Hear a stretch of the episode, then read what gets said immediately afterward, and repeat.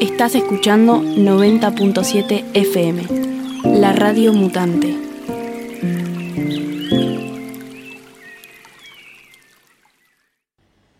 Acá estamos, como decíamos hace un momento, para realizar ya la entrevista con Claudia Llanos. Ella es docente y referente de la Reserva Natural Ciudad de Vita, que en las últimas semanas se vio envuelta en diversas polémicas y el trabajo que se viene haciendo hace hace mucho tiempo con la comunidad allí de Ciudad Evita para lograr que esta, esta zona tan importante eh, que está ubicada en la cuenca media y baja de Matanza Riachuelo sea reconocida a nivel provincial.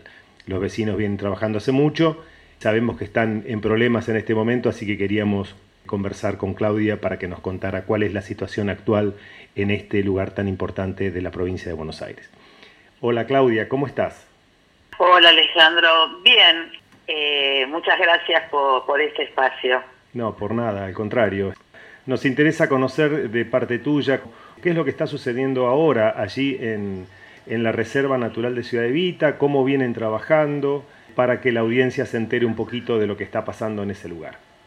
El tema de la pandemia es como que mm, ha dificultado mucho las tareas que nosotros veníamos realizando eh, como visitas, reconocimientos de especies, eh, bueno, toma de fotografías, todo eso uno ya, o sea, se, tuvo que suspender. Últimamente eran acciones que estábamos haciendo con, con gente de, de FARM, que participa en el programa de Humedales sin Fronteras. Y en el mientras tanto, eh, o sea que nosotros dejamos de, de recorrer diferentes zonas empezado a extenderse una toma que había empezado el año pasado y bueno, se, se comenzó a extender eh, más eh, en un área que está declarada Reserva Natural eh, Municipal. Y además tiene otra ordenanza que indica que es zona a preservar. Entonces, bueno, estamos con, se hicieron presentaciones en la justicia, reuniones con municipios, eh, bueno, Acumar también eh, está al tanto de lo que está pasando. Y bueno, están todos los vecinos movilizados, en alerta, porque mientras se dice que no deben entrar los camiones, bueno, con materiales los camiones entran igual. Y además aprovecho en este momento para comentar que, bueno, justo en los medios están apareciendo que hay un corte sobre autopista Richeri, que es justamente un, un barrio que se formó eh, en una zona que era un yacimiento arqueológico y que no estaba habilitado también las construcciones. Y también es planicie de inundación del río Matanza. O sea, no solamente se produjo la destrucción del, del yacimiento, sino también de, ese reservorio natural.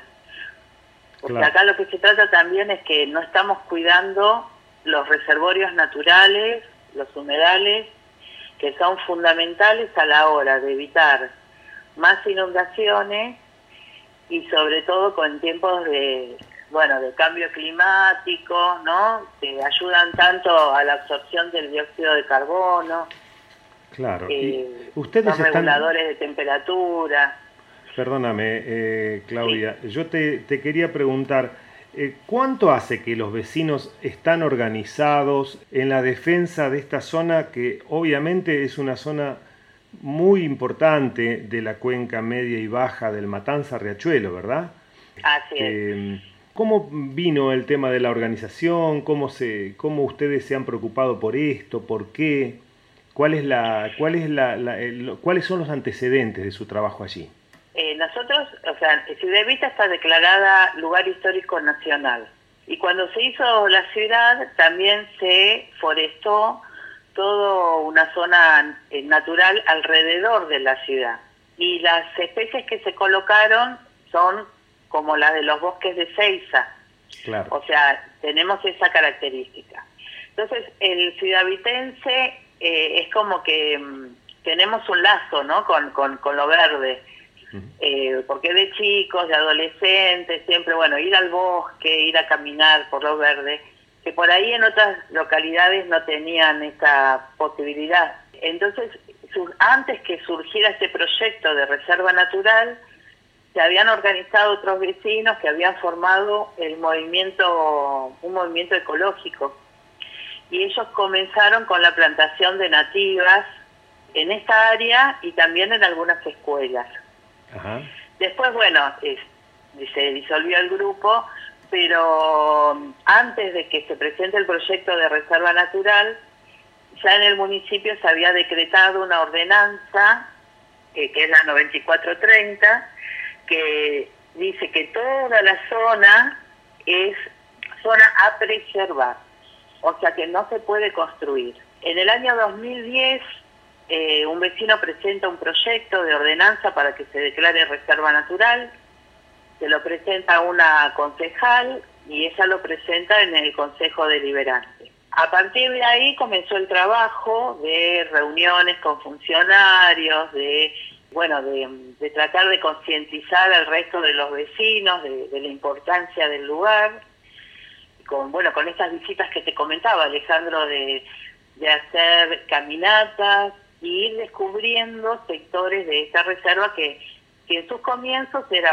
más de 500 hectáreas, eh, pero que desgraciadamente mucho se fue perdiendo, como esta zona que te comentaba que queda entre Autopista Richeri y el río Matanza. O sea, y en otros sectores, ahora por ejemplo, esta toma que también te comentaba que es en otro lugar, eh, entonces es como que ya no queremos perder ni un metro más, por eso es que estamos movilizados y los vecinos se juntan todos los viernes, en la medida que el tiempo, los factores climáticos lo permitan, en la entrada de la Reserva Municipal Provincial, con carteles sin molestar a nadie, de una forma totalmente pacífica, expresan el reclamo en ese lugar. Claro, y ustedes, a ver, para, que la gente que nos está escuchando comprenda, es un área muy particular, con una historia muy particular también, un lugar que fue creado cómo, de qué manera, cuáles son las características, porque son, fueron de avanzada para su tiempo y aún lo son, que tiene, el barrio tiene el perfil de Eva Perón, eh, que uno lo ve desde una imagen satelital o una imagen aérea, no lo puede creer. Y encima fue diseñado también con todo un área eh, de resguardo, de bosque, en esa zona, en ese conocido como pulmón del oeste, ¿verdad? Exacto, ese, o sea, quien, quien era amante en ese entonces de los árboles era Pistarini, por eso es que cuando uno va por la autopista Richeri puede ver las arboledas que están a los costados, y bueno, y los bosques de Seiza también, eh, que realmente uno cuando intenta forestar un lugar y ve el trabajo de forestación que hicieron ellos, es realmente increíble, porque eran colocar arbolitos de 20 centímetros o 40 centímetros como mucho, y ir a regarlos a caballo o a veces en bosque, porque también era toda una zona de, humedales. Y bueno, esos árboles son los que si uno va a los bosques de Seiza lo ve, o en la reserva de Ciudad Evita. O también en la reserva de Laguna de Rocha, que es también vecina nuestra. Sí. Bueno, y lo que sucede es que si bien son árboles exóticos los que implantaron de acuerdo al criterio de, de aquella época, no son plagas, o sea, son árboles que una vez que, se enferman y mueren, ya desaparecen, no tenemos renovales de, ese tipo de especies. Pero bueno, toda, toda el área, vos decías de la ciudad, la ciudad, eh, digamos para la época, vos yo llegué a la ciudad cuando nací en el año 58 y tenían, a pesar de, ser eh, de estar en el conurbano, tenían agua corriente, gas natural, cloacas, desagües pluviales. Increíble. Eh, cosas que ni siquiera en la propia capital existía. Es una ciudad jardín. Está una ciudad diseñada, Exacto, está diseñada con el modelo de arquitectura como ciudad jardín. Las similares son Barrio 1, que está en, antes de llegar al aeropuerto, y Parque Saavedra sobre eh, General Paz, y después, bueno, Ciudad Jardín en el Palomar. Las casas son muy parecidas y con el mismo criterio, eh, bueno, eh, los cercos verdes, veredas verdes, jardines en las casas adelante y atrás, y los bulevares que van todos confluyendo hacia lo que es el área natural. Entonces, es como que se debe respetar los espacios verdes dentro del ejido urbano y lo que está todo alrededor también. Claro, entonces hay una impronta, eh, en, los vecinos hay algo muy importante con respecto a, ese cuidado de la naturaleza que forma parte de su vida cotidiana. Y ahora, vos decías con respecto a las plantaciones de la década del 50 o del 40, 50, que eran, bueno, árboles exóticos, pero no invasores, ahora ustedes están de alguna manera ampliando ese concepto, introduciendo plantas nativas y llevando adelante una defensa del territorio y particularmente del área de humedales de la zona. Exacto. Sí, cuando comenzamos en el 2010, para nosotros más que nada era la defensa del bosque. Claro. Eh, después empezamos, en ese entonces no se hablaba de humedales prácticamente. Hablábamos de bañados, de pantanos, y bueno, hay muchos árboles de esas especies que te comentaban, bueno, también se enfermaban por la presencia constante de agua en sus raíces. Eh, lo que sucedió es que eh, nos fuimos formando, en ese entonces, vuelvo a decirte, nadie sabía lo que era un humedal. Y, y después con las fotos tratamos de concientizar a los vecinos de la importancia que tiene no solamente el bosque, sino también el humedal porque también lo que vemos es como que hay un bosque que lo sostiene el humedal. Y también lo que tenemos son barrancas de talares. Entonces también el tala es como un árbol que es despreciado por en general, porque es pinchudo, porque no es por ahí no es tan lindo estéticamente y bueno, eh, tratamos de, demostrar los beneficios que tiene este árbol y la importancia que plantemos talas. Y vos decías es más, hay una calle, una, una cosita más, hay una calle que tiene un bulevar eh, y está toda llena de talas que tienen más de, o sea, más de 100 años. Qué increíble, qué increíble. Vos decías que, bueno, la zona tiene una declaración de reserva, pero no incluye el área de humedales, la reserva municipal.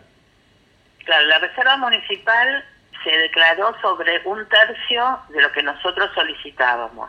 Y la zona núcleo de humedales es como que quedó fuera. De todas formas, está preservada por la ordenanza eh, que dice zona preservar. Ahora, también están presentados los proyectos para que sea ley provincial. Y ahí sí está toda el área. Está mm. incluida esta zona que es muy importante porque cuando el río Matanza crece, es como que nutre ¿no? todo ese humedal y también se nutre de todo el agua de la descarga pluvial del eje urbano y también por napas. O sea, tiene tres proveedores ¿no? de, agua. Y ahí es una zona muy rica también en biodiversidad. Te iba a preguntar eso, justamente, sí. Sí, sí, sí. O sea, la calidad del agua, o sea, dentro de todo es buena, hay vida, hay pececitos y lógicamente hay muchas aves acuáticas que van a alimentarse en ese lugar. O sea que es bastante prístino dentro de lo que se... Uno tiene la imagen de la cuenca Matanza-Riachuelo como una cuenca contaminada, sin embargo, este, esta, este sector, toda esta región del, del, del Matanza es una zona prístina. O sea, si bien hay invasión de algunas especies, pero es como que caminar por ella eh, es como que uno pierde contacto de lo que es el, mundo urbano, ¿no? eh, los ruidos desaparecen y, empezamos a ver otro paisaje, otras imágenes que por ahí donde estamos con mucho cemento no, no, no lo vemos. Claro, uno piensa que a veces en las zonas del conurbano está totalmente contaminado o está totalmente atropizado y sin embargo hay regiones que son o zonas que son verdaderamente unos pulmones verdes impresionantes incluso para llevar adelante una renaturalización de una cuenca como la Matanza Riachuelo, que es uno de los objetivos, ¿no es cierto? Yo sé que estuvieron avanzando con un mapeo participativo con FARN y también avanzando en la idea de la creación de un corredor biocultural, ¿no? Claro, porque eh, así como te comentaba, o sea, está también la laguna de Rocha, o sea, alrededor del río. O sea, es, es muy fácil. Cuando uno ve eh, una foto satelital, eh, ve como un brazo verde que se mete en el cemento. Ese brazo verde vendría a ser todos los humedales y bosques que hay a las orillas del río Matanza. Muchos se han, eh, digamos, han sido destruidos, ¿no? Pero queda y se siguen viendo, o sea, para que se vea en una foto satelital eh, es bastante marcado, ¿no? Claro. Y, tratamos de que, bueno, ah, porque hay mucha gente que no, eh, por, por el tema de las actividades, ¿no? El ritmo que uno lleva, no, no, no, no se da cuenta lo que tiene tan cerca. Y lo importante es conocerlo para valorarlo. Este pulmón no solamente aporta beneficios a los ciudadanos, sino también a, a, todos los barrios y sobre todo a aquellos que sufren inundaciones, porque, como te comentaba, son reservorios naturales. Claro. Atemperan el impacto de los excesos hídricos, del, aumento de agua por lluvias y inundaciones, claro. Eh, no, interesante el, la perspectiva que tiene esto de corredores bioculturales, eh, que, que, es identificar estas áreas donde la cultura y la naturaleza van de la mano y cómo pueden ir replicándose para avanzar a lo largo de un cauce, de un, de un arroyo, de un, de un curso de agua. Qué interesante sería este reconocimiento de parte también de, las legislaturas provinciales, ¿no? Sí, sí, ahora lo que estamos, el proyecto de ley provincial eh, también está presentado en el 2010. En el 2019, no, el 18, perdón, tuvimos la visita de la Comisión de Diputados de Medio Ambiente, eh, que estuvieron de acuerdo en que se declare reserva natural, pero había que eh, obtener una ley previa, que era la de reservas naturales urbanas. Y bueno, después nos llegó el, el tiempo de campaña política eh, y todo se enfrió. Eh, bueno, después la pandemia. Entonces es como que no, no tenemos muchas noticias de esto y realmente necesitamos un marco legal. Igualmente lo que hicieron fue una declaratoria de pedido de protección para que sea utilizado en todos los ámbitos, incluso en judicial, eh, sobre la protección de, de, la reserva de Ciudad de Vita en su totalidad. O sea, no solamente sobre lo declarado como reserva municipal, sino que toda el área solicitada como reserva natural. Y decime, yo estuve viendo que el 15 de julio pasado se realizó la primera reunión virtual de la Comisión de Trabajo de RENACE, eh, de la Red Nacional de Acción Ecologista, y allí estuvieron ustedes y también estuvo presente el municipio, con la, el secretario de gobierno, el titular de la subsecretaría de planeamiento. ¿Qué resultados tuvo esa reunión? Eh, bueno, fue la primera. En realidad, eh, al, bueno, se han sumado muchos vecinos a, a este trabajo y se les ocurrió poner el nombre de Renace. en ah. realidad es Reserva Natural de Ciudad Vista. Ah, perdón, yo pensé que la Renace de la Red Nacional de Acción Ecologista. Es, eh, claro, ahora entiendo. Sí, sí se realizó la primera reunión con el municipio, con el secretario de gobierno, eh, con gente de Acumar, eh, bueno, con la directora de FAR y algunos vecinos.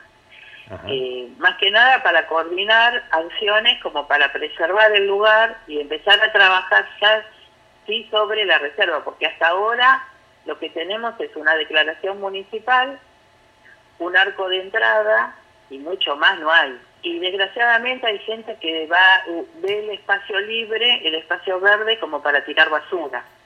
Y bueno, eso no, no ayuda en nada y después encima si lo prenden fuego, como bueno, viene pasando, lo, que tuvimos eh, la semana pasada fue incendios que fueron provocados con basura de restos textiles, eh, tres personas eh, hicieron focos con este material en el pastizal y justo era un día de mucho viento y rápidamente se extendió el fuego. Por suerte los bomberos de Tapiales siempre asisten y lo pudieron apagar en dos horas. Pero bueno, al otro día, en, lo que se solicita como reserva de la Ferrer, también tuvieron eh, focos de incendio. Sé que también se produjo en Santa Catalina. O sea, es un problema que se presenta en las diferentes reservas. A veces, eh, bueno, por ahí es algún loquito, ¿no? Que quiere prender fuego y a veces son con intenciones bien claras de o quemar basura o eliminar el pastizal para después de marcar, pilotear. Claro, claro, claro, claro. Esa, esa intención es la que subyace muchas veces. ¿Qué porción de la reserva, eh, si es así, se ha perdido con este tipo de intrusiones? Y mira, ahí en Puente 13 se perdieron prácticamente 40 hectáreas. ¿Sobre un total? Y sobre un total de 700, eh, perdón, de 500. Ya, es mucho. Eh, y ahora eh, hay otras 15 hectáreas en un lugar y otras 15 hectáreas en otro lugar. Entonces es como que es mucho, es mucho. Claro. Y, y, ahora que tienen ahí la, la vicegobernadora este, Verónica Majario o Magario, este, que ella llevó adelante o, hizo unas presentaciones con respecto al tema del bosque de Ciudad Evita, ¿ustedes tienen alguna llegada allí? No, no, la verdad que no hemos tenido contacto. Solamente tuvimos contacto en el 2015 cuando se acercó para hablar con un grupo de, vecinos en, en uno de los sectores de bosques y bueno, ese año fue que se aprobó la ordenanza. Ella en ese entonces era diputada, en el 2015, y también presentó un proyecto para que sea declarada Reserva Natural Nacional. Ajá, sí, sí. Después el, el proyecto lo retomó Espinosa cuando era diputado. Y lo que nos dicen ahora eh, es que el municipio no quiere más intrusiones en la reserva natural. Eso es lo que también manifestaron junto a los eh, concejales, los presidentes de los bloques de los diferentes partidos. También ellos hicieron una declaración de que se tenía que proteger toda, toda el área. Pero y con acciones efectivas pero hasta ahora no, no, se está avanzando en eso. ¿Y qué dice la, la, provincia de Buenos Aires, pero el, departamento de la OPDS a todo esto? Y la OPDS cuando fuimos con RAPU, porque también integramos la red de áreas protegidas urbanas. Exacto. Eh, al principio, o sea, lo que nos decía era que no pertenecía al área de ellos porque era una reserva municipal. Claro y porque los terrenos no eran de provincia de Buenos Aires. De todas maneras, lo que nosotros tratábamos de hacerle ver es que están dentro de la provincia de Buenos Aires. Y estos problemas afectan a los ciudadanos de la provincia de Buenos Aires. Y no lo digo solamente por la de Ciudad Vita, sino por cualquier eh, reserva natural o área que pretenda ser reserva natural dentro de la provincia de Buenos Aires. O sea, frente a la, a la destrucción que ha habido en todo este tiempo, eh, es como que tenemos que preservar los espacios verdes que quedan, bueno, claro, sea en Ciudad o en cualquier otro lugar. Sí, sí. Lo que ellos presentaron, lo que ellos presentaron en el 2018 fue un proyecto de reservas naturales urbanas, porque lo que dicen es que tienen características diferentes a otras reservas naturales. Entonces, que primero se tenía que aprobar ese proyecto y que después estarían de acuerdo en que es el proyecto de Ciudad de Villa. Claro. Bueno, eso fue en el 2018. Después ya no tuvimos más contacto. Mm, claro, claro. Bueno, ojalá que ahora con esta nueva gestión haya avances en ese sentido. Me parece que estamos a tiempo de, de poder eh, generar nuevos mecanismos para que estas áreas sean revalorizadas, máxima y repito, en una cuenca eh, tan emblemática como la cuenca Matanza-Riachuelo, ¿no? Este, eh, Sí, sí, porque si hablamos de, limpiar, ¿no? De, mejorar la calidad ambiental del agua, entonces, qué mejor que, que esté en un área verde, libre de basura, claro eh, y entonces el agua que, que, va hacia el río de la Plata también va a ir limpia. Sí, es una tecnología, eh, una tecnología natural, quizá por eso, ¿no? Una tecnología natural que solo, solo cuesta conservar. Solo cuesta conservar. Exacto. Exacto. Y, y en cuanto a lo de reservorios naturales, a veces en algunos lugares los tienen que hacer artificiales, los reservorios, para evitar inundaciones. Acá los tenemos, no tiene ningún costo, solo el costo de, cuidarlo. Claro, sí, sí. Eh, una tecnología, como te decía, que si la tenés que reproducir, son millones de dólares. Quizá también... sí, sí, sí. Eh, sí, sí, por, por eso te decía, ¿no? El, el, costo que habría que poner es, no sé, poner, eh, lo que pedimos son guardaparques, y bueno, pagar el sueldo a los guardaparques, nada más. Sí, seguro. Y decime, ¿cómo, ¿cómo funcionan ustedes con la RAPU? Que es una iniciativa muy interesante, esta red de áreas protegidas urbanas. ¿Cómo funciona? Porque son áreas protegidas que las protegen los vecinos en realidad, no es un área protegida a nivel, declarada a nivel municipal o provincial, ¿no? O, mixta, ¿cómo eh, es? Sí, sí, eh, sí, cuando se integra la, la RAPU ya ahí empezamos a participar. Son áreas, algunas están declaradas y otras no. Eh, es un, o sea, es una red de, áreas naturales, digamos como que empezamos en lo que es el, el conurbano eh, y también capital, o sea, el AMBA. Eh, pero después se fue extendiendo un poco más y bueno, también están gente de San Vicente, a veces de, de las islas del Delta. Tratamos de ser un nexo de comunicación de orientación, porque siempre hay alguno nuevo que necesita por ahí una ayuda, o nosotros mismos también pedimos eh, asesoramiento. Y bueno, también a la hora de, ir a, exigir o pedir el tema de la preservación en las diferentes áreas, bueno, vamos también como, como RAPU, ¿no? Como red, como red. Eh, o sea, nos vamos eh, nutriendo, ¿no? Ayudándonos eh, y, publicando como para hacer eh, visibles los problemas que tienen las diferentes áreas Así es. y pedir soluciones. Más que nada eso. Eh, sacan gacetillas, se sacan gacetillas de prensa, eh, por ejemplo, lo, lo último que fue el tema de los incendios, entonces, bueno, se ven los diferentes puntos donde se presentan los incendios, se hace una gacetilla de prensa y se publica. Claro.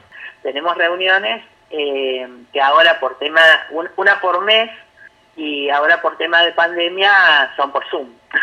Claro, sí, en este momento estamos todos así.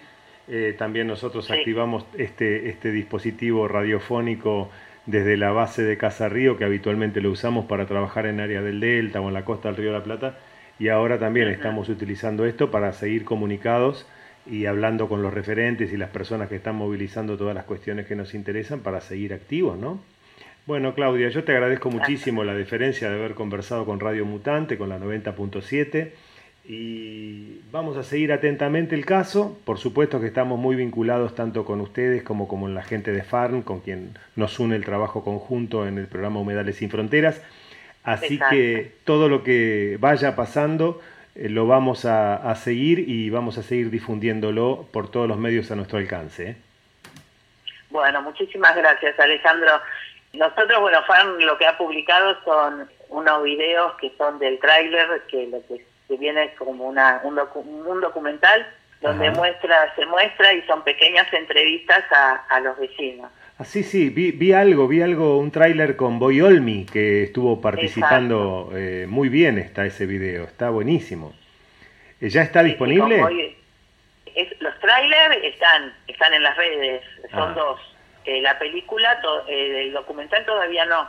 Ah, pero falta poco para que salga, ¿verdad? Mm. Prontito, sí. Sí, sí, sí. Y además con ellos, eh, ellos están haciendo un mapeo también, ¿no? Sí, eh, sí. Que es lo que vos comentabas antes. Y nos han también ayudado con el tema de, de caljos, todo, para con la idea de difundir más, incluso en los propios vecinos, ¿no? Porque Ciudad Evita es bastante grande y, algunos están alejados de esa zona verde. Entonces, bueno, eh, con estas movilizaciones todos en su coche tienen ahora el calco, eh, que es un tero real eh, dentro del humedal. Está buenísimo. Y bueno, y también esperemos que sea tratada y aprobada finalmente la ley de humedales, ¿no? Que eso sería un impulso importante para todo lo que estamos buscando nosotros. Sí, sí, sí, sí, porque eso englobaría toda la, a todos los humedales.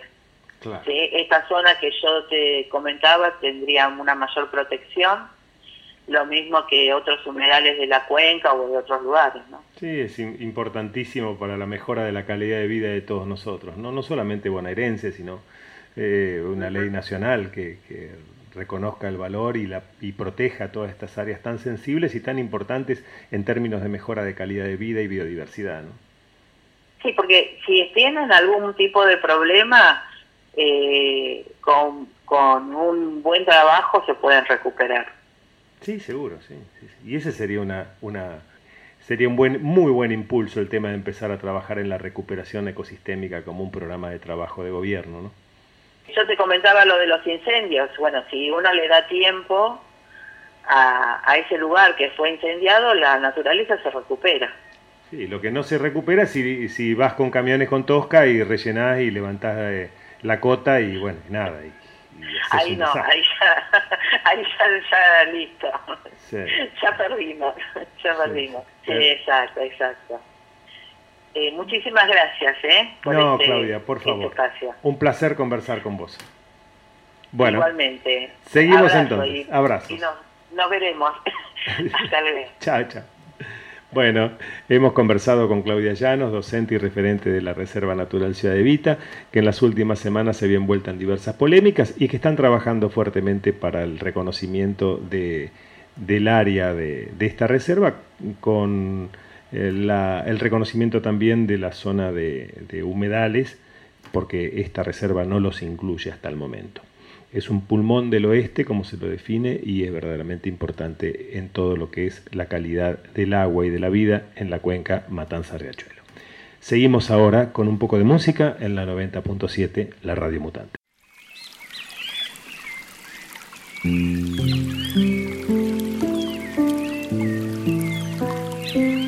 Estás escuchando 90.7 FM, la Radio Mutante.